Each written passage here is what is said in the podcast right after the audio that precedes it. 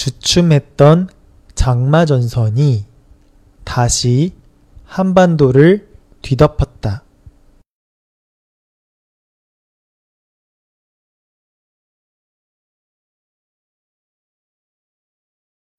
주춤했던 장마 전선이 다시 한반도를 뒤덮었다.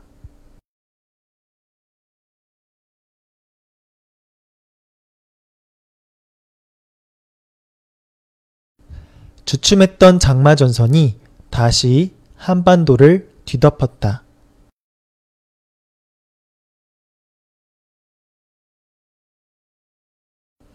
중부 지방을 시작으로 전국 대부분 지역에서 비가 내리고 있다.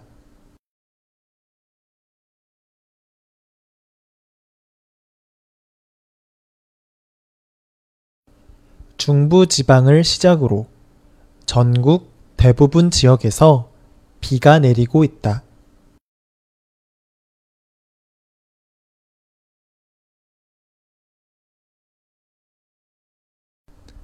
중부지방을 시작으로 전국 대부분 지역에서 비가 내리고 있다.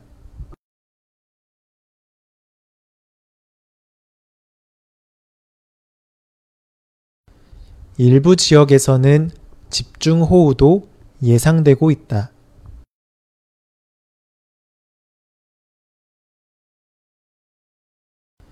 일부 지역에서는 집중호우도 예상되고 있다.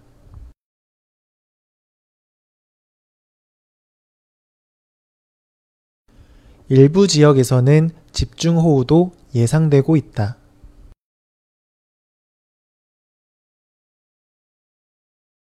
기상청은 돌풍과 함께 천둥, 번개가 치는 곳도 있어 안전사고에 유의해야 한다고 당부했다.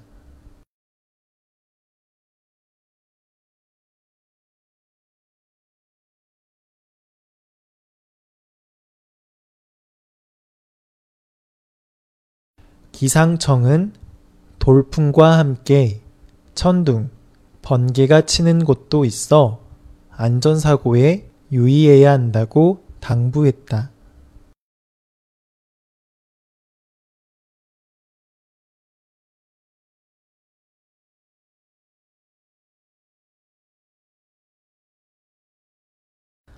기상청은 돌풍과 함께 천둥, 번개가 치는 곳도 있어 안전사고에 유의해야 한다고 당부했다.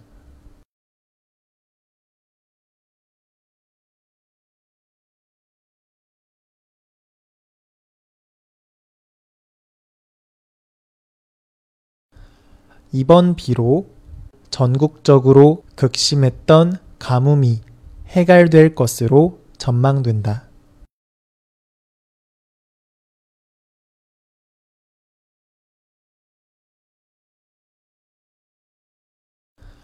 이번 비로 전국적으로 극심했던 가뭄이 해갈될 것으로 전망된다.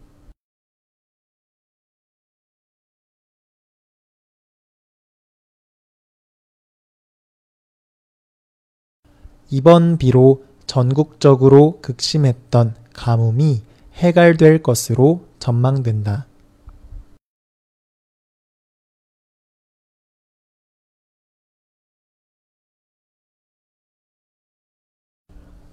주춤했던 장마 전선이 다시 한반도를 뒤덮었다.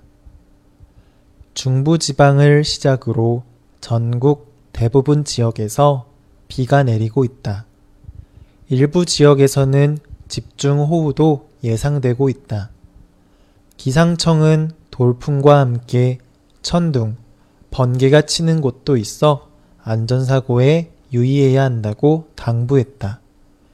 이번 비로 전국적으로 극심했던 가뭄이 해갈될 것으로 전망된다.